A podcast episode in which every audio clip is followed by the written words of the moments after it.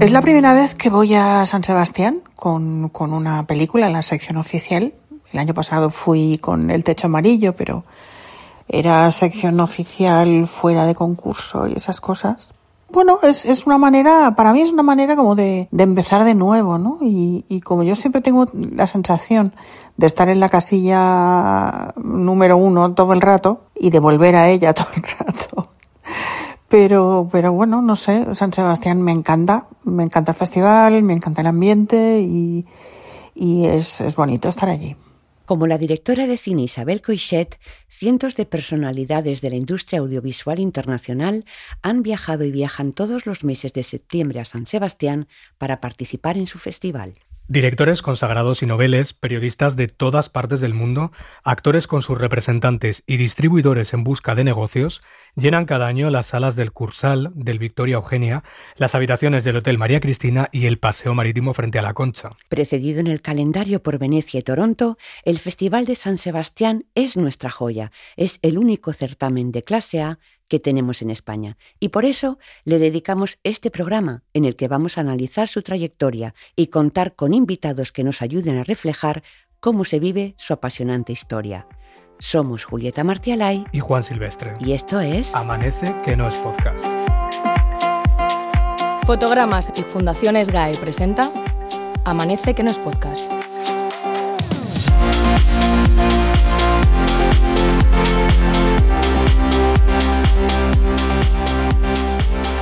El cine ahora se ve en todas partes, en la sala, en la tele, en el móvil, pero seguramente los lugares más especiales para ver películas sean los festivales. El certamen en activo más antiguo es el de Venecia, que arrancó en 1932. Casi un siglo después, se estima que existen más de 10.000 citas festivaleras en el mundo, aunque no todas son iguales. La élite de la élite son los llamados festivales de clase A, que forman parte de la categoría internacional competitiva reconocida por la Federación Internacional de Asociaciones de Productores de Cine.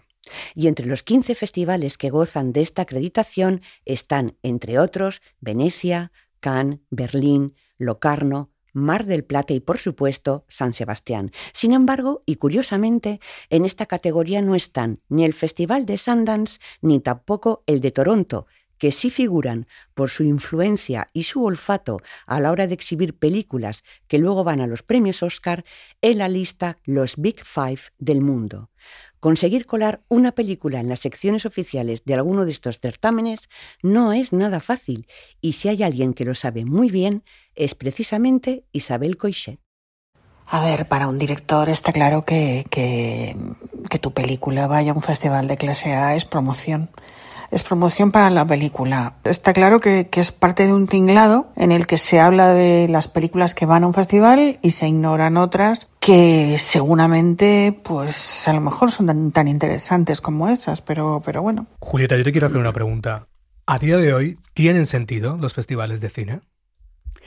Mucha gente puede pensar que como vivimos en un mundo globalizado, donde todo se puede ver en todo tipo de pantallas, Mm, no tienen razón de ser. Pero para mí no es que tengan sentido, es que me parecen imprescindibles. Primero, porque los curiosos del séptimo arte tienen la única oportunidad de ver muchas películas que no llegan a las salas de cine. Segundo, porque es un encuentro entre los creadores que ayuda a que directores entren en contacto con productores, con actores, que luego pueden ser vitales para su futuro. Claro, pero luego eh, este tipo de películas, digamos, más pequeñas, realmente tienen un recorrido más allá del festival, ¿no? Porque hay muchas películas, muchas ediciones que se quedan un poco ahí. Bueno, pero eso ocurre eh, en los festivales como en la propia vida cinematográfica, porque hay películas que se estrenan y quedan ahogadas por megaproducciones llamadas películas evento. O sea, es importante que existan los festivales porque es la oportunidad para lo que se llama el cine independiente tenga una ventana a la que ir. Pero volviendo a la importancia de los festivales, en este mundo en el que se estrenan a cada rato centenares de productos audiovisuales, pues citas como las de Venecia, Cannes, Berlín y San Sebastián, con una apabullante concentración de primerísimas estrellas en las alfombras rojas, son un escaparate a nivel global que ayudan a que gente de todo el mundo, cinéfila o no, pues sepa, por ejemplo, que J. Bayona va a llevar a los cines la tragedia de los Andes en la Sociedad de la Nieve. Una pena este año, por cierto, que la alfombra roja del Festival de Venecia haya estado tan deslucida por la, por la huelga de, actores de Hollywood, porque al final, bueno, es una manera de llegar, como bien dices, a muchos medios que de otra forma no darían esa información, como más cinematográfica, ¿no? Por así decirlo. Bueno, pues si te parece, Julieta, podemos pedirle ayuda a nuestro compañero Manu Yáñez, que se conoce al dedillo todos los festivales de clase A, para que nos haga un repaso de qué lugar ocupa cada uno dentro de la industria. Diría que cada gran festival tiene su propia personalidad y su propia coyuntura. Cuando empecé a cubrir el Festival de Venecia, hace 20 años, la muestra era un certamen que se caracterizaba por tener una fuertísima presencia de cine de autor europeo y asiático. Pero en los últimos años, debido a la ruptura entre el Festival de Cannes y la plataforma Netflix, Venecia se ha convertido en el gran escaparate internacional de las apuestas de la plataforma de cara a la carrera por llevarse algún Oscar de Hollywood.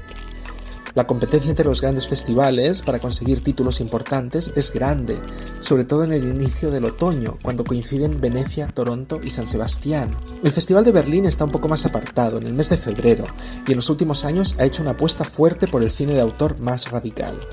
Y después, en mayo, está Cannes, que es un monstruo de festival, porque no solo están las películas de las secciones oficiales, sino que allí también se celebra el Marché du Film, el mercado del cine, donde se negocian muchísimos acuerdos de ventas que llevarán todo tipo de películas a diferentes partes del mundo. Por suerte, el panorama de festivales es tan diverso como cambiante. En España no vamos cortos de festivales y de hecho el calendario de fotogramas siempre está lleno de fechas marcadas con rotulador.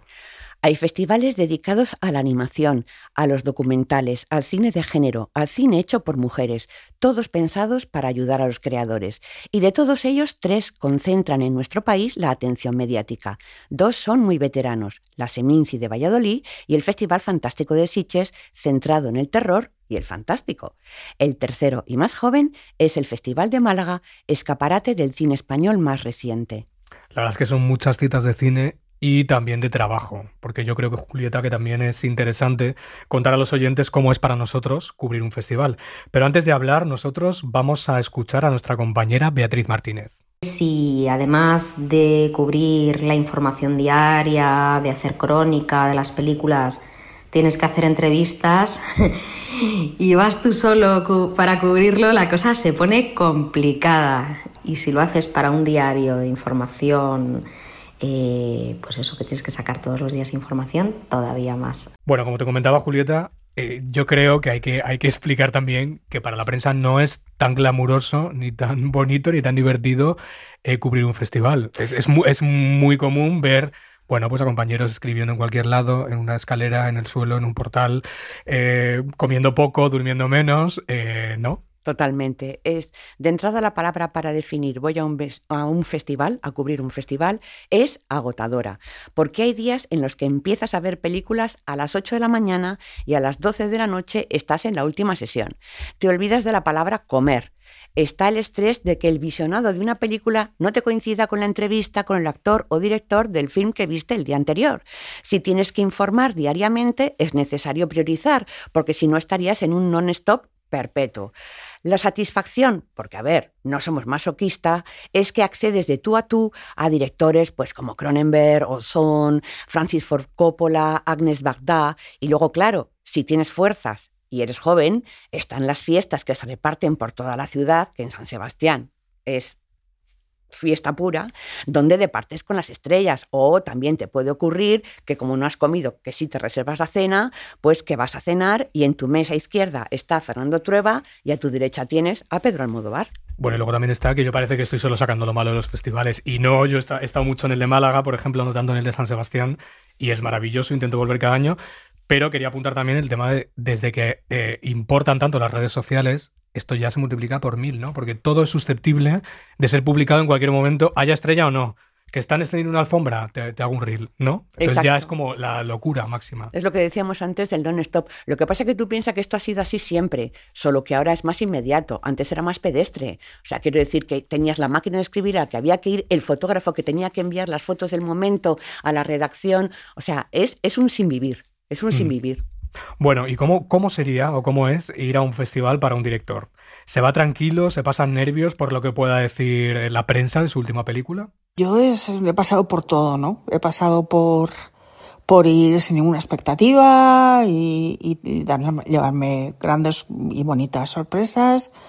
Recuerdo, pues eso, mis primeras películas, haber ido a festivales en lugares ignotos y aislados y, y de repente, pues, conectar con una gente que no sabe nada de ti, que no sabe, no tiene nada de contexto de la película y de repente ves que eso funciona y eso mm, la gente lo entiende y conecta y es, es muy bonito, ¿no?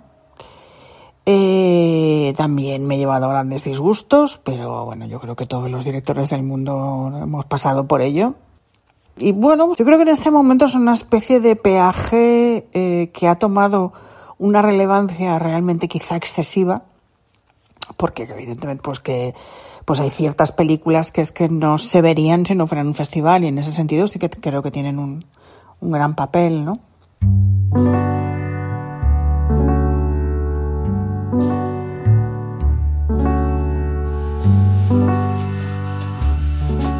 Hay dos momentos difíciles o impactantes que han quedado en mi memoria. El primero fue el año 1999 cuando se inauguró el Cursal. El festival crecía, se hacía mayor y se trasladaba de su vieja y entrañable sede al Teatro Victoria Eugenia al nuevo edificio diseñado por Moneo. Fue una tortura. El edificio no estaba concebido para ser una sala de cine. No había cabina. Esta fue la más grave, pero no la única pegada a un edificio que fue una auténtica catástrofe en sus dos primeros años. El otro momento terrible fue el 2001. A finales de agosto moría inesperadamente Paco Raval, premio Donostia de aquel año. Fue un golpe que no nos dio tiempo a superar porque el 11 de septiembre el ataque a las Torres Gemelas de Nueva York lo trastocó todo. Julie Andrews y Warren Beatty, que tenían que venir a recoger un premio Donostia, suspendieron el viaje y no fueron los únicos. Ese año un velo de tristeza flotaba sobre el festival que a pesar de todo se celebró lo mejor que pudimos. Paco Raval murió de hecho cuando volvía en avión de recibir un homenaje en otro festival de cine, el de Montreal. Aquel septiembre de 2001 fue Liberto Raval quien recogió el premio Donostia de su abuelo y la entrega convirtió el Cursal en otro homenaje póstumo a Paco. Quien recuerda esta historia es Nuria Vidal, periodista histórica de fotogramas que ha cubierto el Festival de San Sebastián durante décadas. Como esas anécdotas, hay muchas otras. El Festival de Donosti nació en 1953, siete años más tarde que nuestra revista, aunque no obtuvo la acreditación de festival competitivo hasta 1957, cuando empezó a repartir las primeras conchas de oro. Desde entonces, por ahí han pasado prácticamente todas las grandes estrellas. De hecho, nuestro primer embajador en el mundo fue Kirk Douglas, que llegó al festival en 1958 y que además de presentar la película Los vikingos de Richard Fleischer, cocinó merluza en Gasteruide.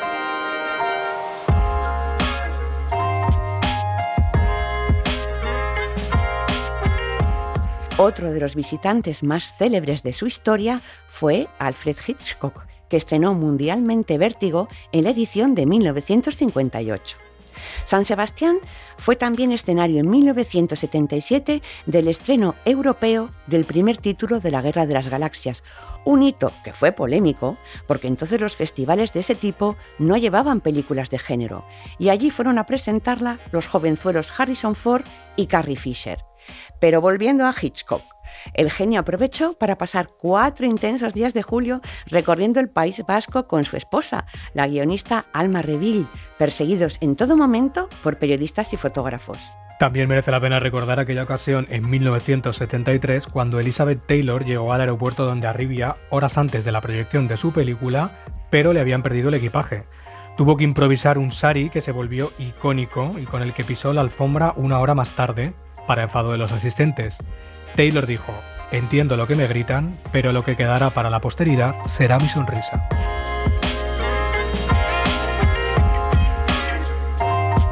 Otra musa fue la mítica Gloria Swanson, que fue la estrella que inauguró una costumbre que hoy se mantiene entre los donostiarras, la de ir a la caza de autógrafos. Entre las bambalinas de San Sebastián está la persecución de Luchino Visconti, por los pasillos del Hotel María Cristina a Helmut Berger. Kim Novak eligió San Sebastián como parada de su luna de miel con el actor Richard Johnson y dejó sin palabras al mundo con un modelazo de Pedro Rodríguez de seda y oro. Ah, para recordar mi relación con el Festival de San Sebastián, lo mejor es remontarme a 1985, cuando fui por primera vez.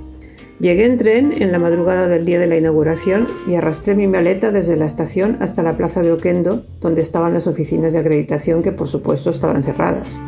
Esperé sentada en un banco a que se decidieran abrir. Me habían dado una habitación en el Hotel San Sebastián. Yo entonces no sabía que ese hotel estaba lejísimos y pretendí ir andando. La chica que me dio la acreditación me desaconsejó hacerlo y me sugirió que cogiera un taxi. Ese fue mi primer hotel en Sanse. Yo creo que menos a Cristina los he utilizado todos. Las proyecciones se celebraban en el Teatro Victoria Eugenia, un espléndido teatro romántico un poco incómodo para ver varias películas seguidas. Los pases de prensa de la sección oficial eran por la mañana y por la tarde íbamos al teatro principal donde se proyectaban las películas de Zabaltegui, siempre presentadas por un señor con barba al que todo el mundo llamaba notario o por un jovencito delgado con bigote y poco pelo que hacía comentarios muy divertidos. Entonces no los conocía, pero José Ángel Guerrero Velar del notario y José María Riva iban a ser muy importantes en mi futuro personal y profesional. Había tres bares diferentes para encontrarse con la gran familia del festival según la hora del día.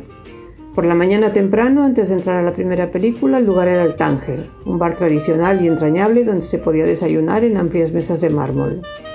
Al salir de la segunda proyección y antes de ir a comer, la cita era en el Guría, un antiguo café situado en la esquina del edificio del Teatro Victoria Eugenia. A partir de las 8 de la noche, si querías ver a alguien, lo mejor era acercarte al bar del Hotel María Cristina. Allí siempre había gente para hablar, porque en San Sebastián se habla tranquilamente. Nunca ha sido un festival de prisas, carreras, urgencias o estrés. Al contrario, tan importantes son las películas como las personas. Por suerte, en eso sí que no ha cambiado. Qué maravilla escuchar siempre a Nuria Vidal Julieta, ¿verdad? Cómo cuenta las cosas, qué, capacidad tiene de, transmitir y qué, gran narradora es. A mí me interesa saber, porque yo ya te he dicho que, solo he estado una vez en San Sebastián, este año es mi segunda vez, eh, pero bueno, yo sé que tú lo has cubierto. Mm, Con calcetines. Totalmente. Entonces me interesa mucho saber cómo fue tu primera vez en San Sebastián y bueno, explicaste de los calcetines a los, oyentes, ahora que lo has dicho ya lo tienes que contar. A lo que me refiero es que yo era eh, lo que ahora se entiende como una becaria. Y entonces, pues nada, no se les ocurre otra cosa más que enviarme al Festival de San Sebastián. Y lo recuerdo como algo abrumador y emocionante. Por un lado, tengo el recuerdo de una sala de prensa inmensa en la que estaban escribiendo sus crónicas tótems del periodismo cinematográfico como Ángel Fernández Santos o Carlos Boyero. Precisamente él se sentaba en una mesa justo delante de la mía y detrás tenía siempre a Jorge Berlanga, que hacía las crónicas para ABC.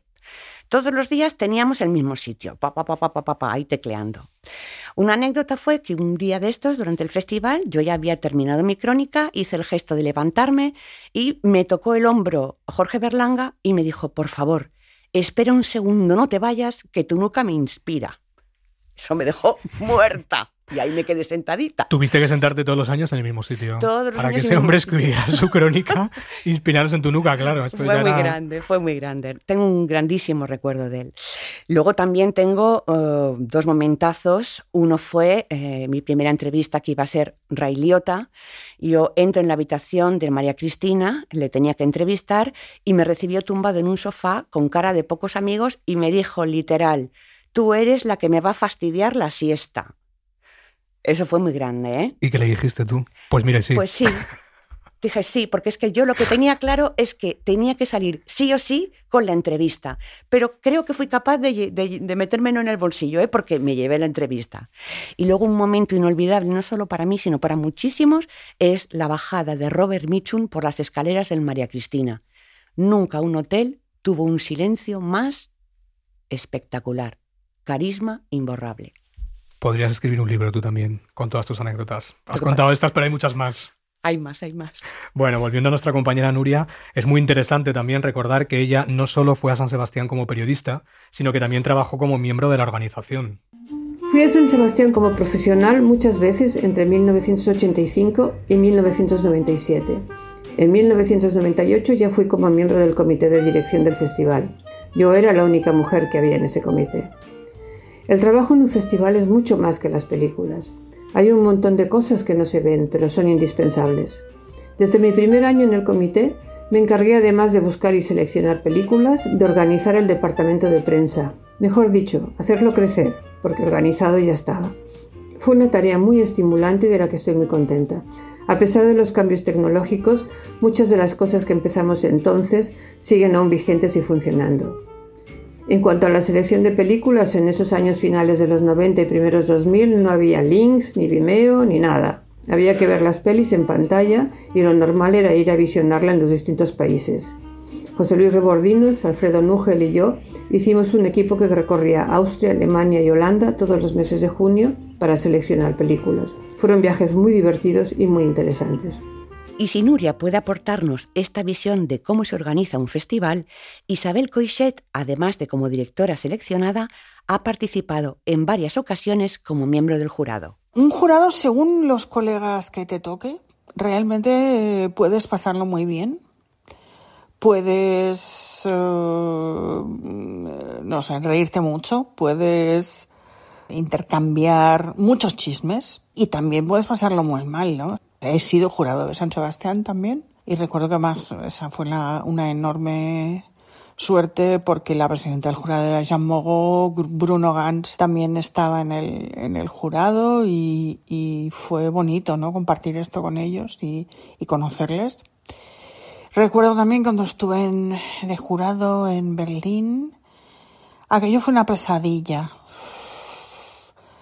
Luego he estado de jurado en festivales donde algún miembro del jurado pues no, pues no ha salido cada noche y ha llegado tarde a todas las proyecciones y prácticamente no ha visto ninguna película y luego ha querido votar, ¿no? O sea, y esto también lo he vivido, ¿no? En Cannes, el jurado de la Camerado la ópera prima con, con Añez Barda también fue, fue muy, muy enriquecedor. Un poco duro porque, claro, solo teníamos, vimos muchas películas y solo le podíamos dar el premio a una, ¿no? Y bueno, una mención también. Para mí ir a de jurado a un festival es la oportunidad de ver muchísimas películas. A veces es, es, es, es agotador, pero es una experiencia muy, muy, muy enriquecedora. Estamos hablando un poco de las luces del Festival de San Sebastián a lo largo de su historia, pero es cierto que es un certamen que también ha tenido sus sombras. Sí, ha tenido sus luces y sus sombras. Lo que pasa que eh, ha tenido una capacidad increíble para eh, remontarlas todas. Eh, es que no olvidemos que el Festival de San Sebastián ha sido testigo de la historia, no solo del cine, sino de la historia de España. Durante la época más dura de ETA, en los inicios, por ejemplo, pues estaba mal visto acudir a las galas vestidos de fiesta.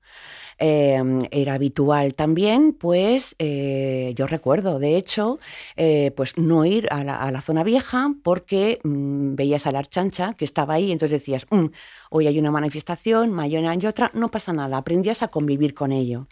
Luego también eh, hubo una época en la que los directores españoles se resistían a ir ¿Por qué? Pues porque los críticos no tenían piedad con sus películas y entonces no querían arriesgarse a empezar la promoción con reseñas negativas a saco. Afortunadamente, esto ya queda atrás, pero sí que es verdad que durante mucho tiempo tenían prejuicios para ir allí. ¿Y esto por qué pasaba? ¿Por qué los críticos eran tan, crees tú, que eran tan, tan bestias con, con las películas españolas?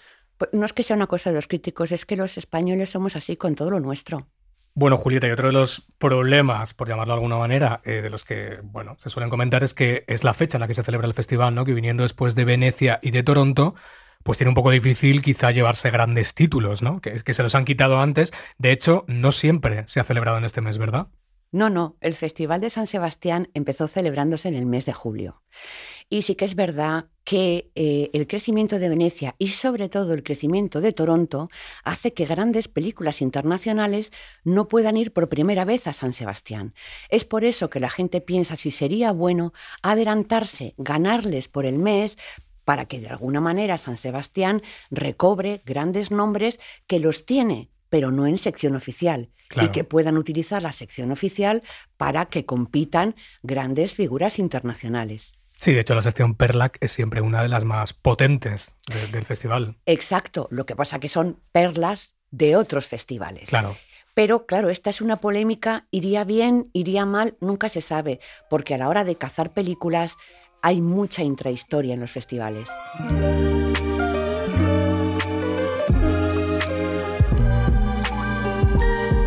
Venecia fue el festival en el que se presentó la vida secreta de las palabras de Isabel Coixet y Nadie quiere la noche abrió la Berlinale en 2015, donde la catalana también participó con cintas como Elegy o La librería. Su último trabajo, Un amor, la llevará hasta San Sebastián. Coixet hace suyo el libro de Sara Mesa para elaborar un relato fílmico sobre el deseo femenino a través de la historia de Nat, una mujer que se muda a un pueblo rural interpretada por Laia Costa y recibe una propuesta sexual insólita por parte de su vecino al que da vida Jovic Keuchkerian. Bueno, la primera vez que lo leí, eh, bueno, lo leí en, media tarde, lo devoré, como, como todas las cosas que escribe Sara Mesa, que me, que me fascina. Y no, no sé, fue como un puñetazo, ¿no?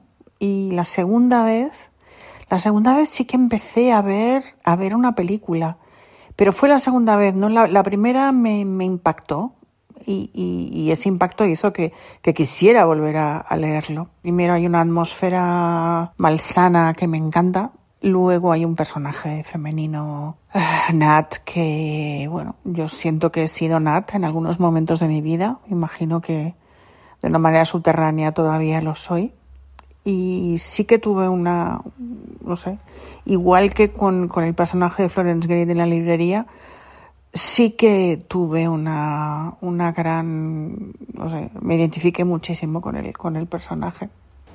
Las loteras van a ir a más. Yo puedo arreglarte el tejado a cambio de que me dejes entrar en ti un rato.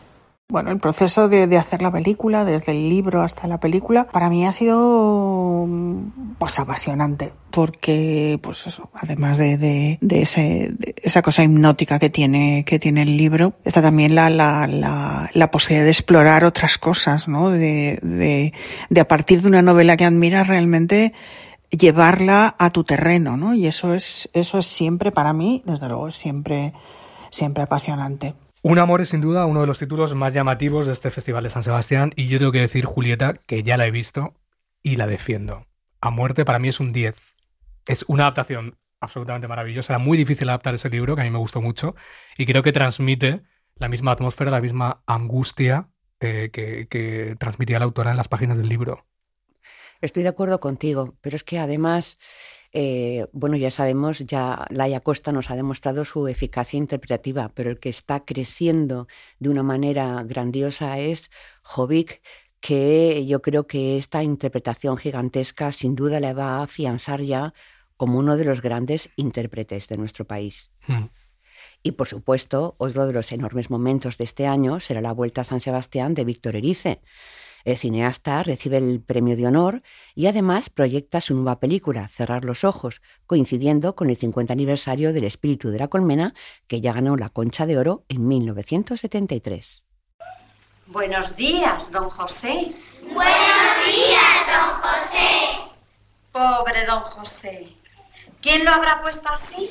Usted, Maravillosa el espíritu de la colmena y maravillosa también cerrar los ojos. Tenemos también a la actriz Ana Torrent, que recuerda aquella visita a Donosti hace ya medio siglo.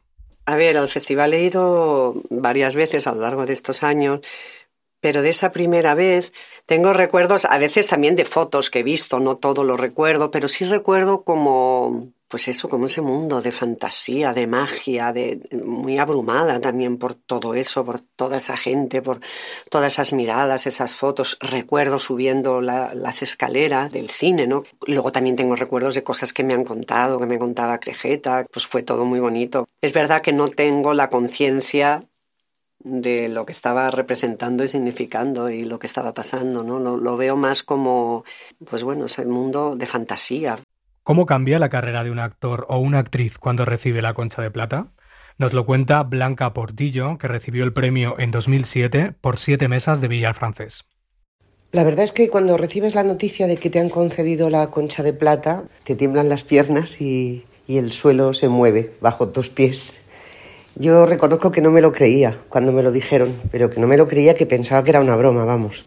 Creo que es un premio importantísimo porque creo que el Festival de San Sebastián es uno de los festivales de cine más importantes del mundo. Creo que de alguna manera pasas a formar parte de una galería de, personas afortunadísimas y entre las que yo me cuento y a veces no me lo creo. Sobre todo creo que a mí me afectó más personalmente que profesionalmente. Sé que tiene un valor muy grande, pero personalmente me, me conmovió, no me lo podía creer. Yo tuve la mala suerte de que cuando me lo concedieron estaba haciendo teatro, entonces no pude ir a recoger la concha de plata, que fue una cosa tremenda, la verdad, porque creo que no, no es una cosa que te vaya a pasar dos veces en la vida. Entonces, bueno, lo recuerdo con, con, mucha emoción porque lloré mucho en el camerino cuando me lo dijeron y por fin me lo creí. Y porque quien dirigía en ese momento el teatro en el que estaba trabajando puso un cartel en la taquilla diciendo hoy la actriz ha recibido la concha de plata, pero está aquí haciendo función. Y creo que la gente me dedicó un aplauso muy cariñoso y valoró de alguna manera que estuviera allí y no en San Sebastián. La labor de SGAE también tiene bastante que ver con los festivales de cine. Además de gestionar los derechos de autor de los creadores de las películas, la sociedad colabora con las principales citas cinematográficas para apoyar la promoción nacional e internacional de nuestro audiovisual. SGA está presente en numerosísimos festivales de cine. Nos puedes encontrar en San Sebastián, en Málaga, en Seminci, en Sitges, incluso en Cannes hemos estado.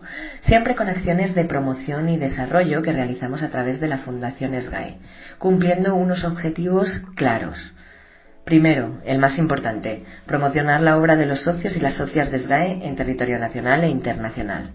¿Cómo lo hacemos? Pues les damos visibilidad con espacios propios de exhibición. Por ejemplo, ahora que se va a celebrar el Festival de San Sebastián, pues con la sección no competitiva Made in Spain. O con la entrega de premios propios que también otorgamos dentro de estos certámenes. Luego, creamos espacios de conexión, lo que se conoce como networking, para ayudarles a desarrollar sus proyectos y sobre todo para hacerlos viables. Generamos discusiones en torno al futuro del sector, organizando jornadas de debate y mesas redondas a las que invitamos a grandes expertos y analistas del medio. Y, y, otro objetivo del que hablábamos antes, ¿no? el de los premios, para reconocer el talento de nuestros autores y nuestras autoras. Un ejemplo, el premio Julio Alejandro, que ofrece 20.000 euros para poner en pie el guion ganador. Y otro que nos encanta, dedicado a los talentos emergentes, los Nova Autoría en Sitges, que exhiben piezas del alumnado de las escuelas de cine de Cataluña. Bueno, pues son solo algunos ejemplos porque, porque hay muchísimos más. Y por último, una piedra angular de nuestra actividad, la conquista de la igualdad de derechos. También con la organización de mesas redondas o foros sobre la mujer en la industria del cine. Por ejemplo, en Sitges el Woman in Fan, ¿no? sobre la mujer y el cine fantástico. O la entrega del premio Dunia Ayas en el Festival de San Sebastián, que es un premio más discretito, pero que nos encanta, porque reconoce la película que mejor retrata la mirada de género del último año.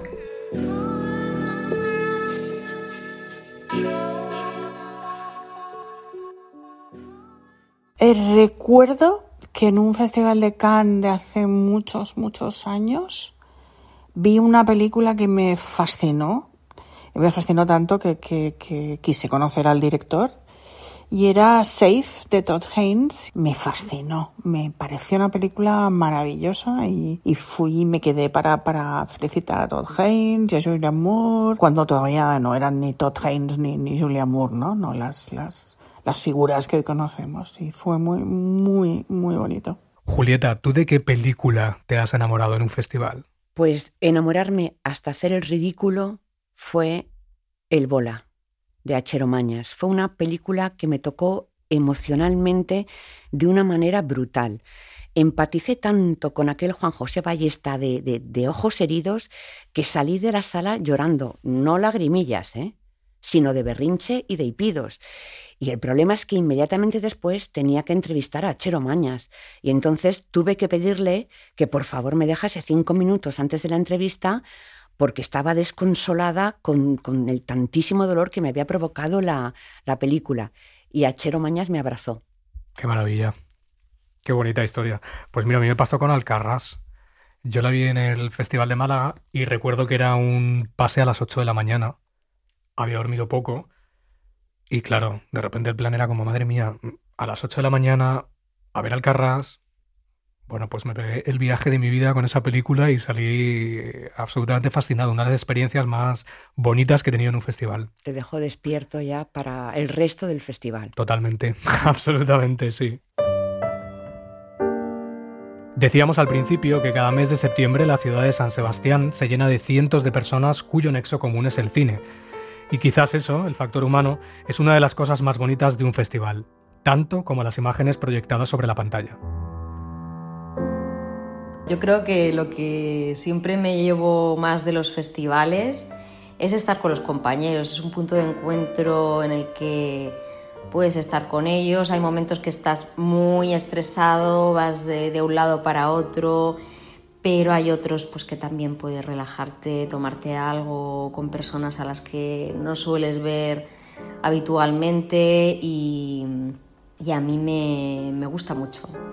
Los festivales pueden seguir siendo un espacio para la reflexión crítica más sosegada. Son para mí una oportunidad para dialogar sobre algunas de las películas más importantes del año con otros críticos y críticas. En los festivales, en paralelo a la dimensión mediática, que quizás es la más visible, sigue perviviendo con mucha fuerza la idea de pensar el cine como arte, como un arte que nos puede ayudar a comprender el presente.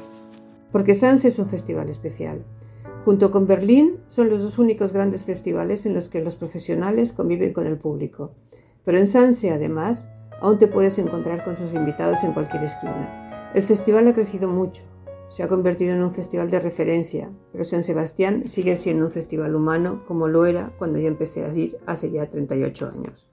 Siempre es interesante y estimulante leer y escuchar a quienes asisten a los festivales, a los que saben sobre cine y lo sienten, pero como todo en la vida, sin exagerar. Yo recuerdo, pues eso, películas que han tenido críticas atroces y luego le han gustado a todo el mundo, o películas que en su momento recibieron súper premios y ahí las ves y dices, pero, eh, hola, ¿qué esto qué es? Creo que también uh, esta cosa de los premios de honor, y a mí por edad, pues ya me, me, me están dando unos cuantos, yo siempre digo una cosa, es mucho mejor que te los den cuando, cuando todavía puedes hacer alguna broma en el discurso. Y es que todo esto de los festivales y los premios en realidad es que no hay que tomárselo tan en serio. Has escuchado Amanece que no es podcast, un proyecto sonoro de fotogramas y Fundaciones GAE. Conducción, Julieta Martialay y Juan Silvestre. Guión y producción, Antonio Rivera y Álvaro Nieva. Agradecimiento especial, Flixolé.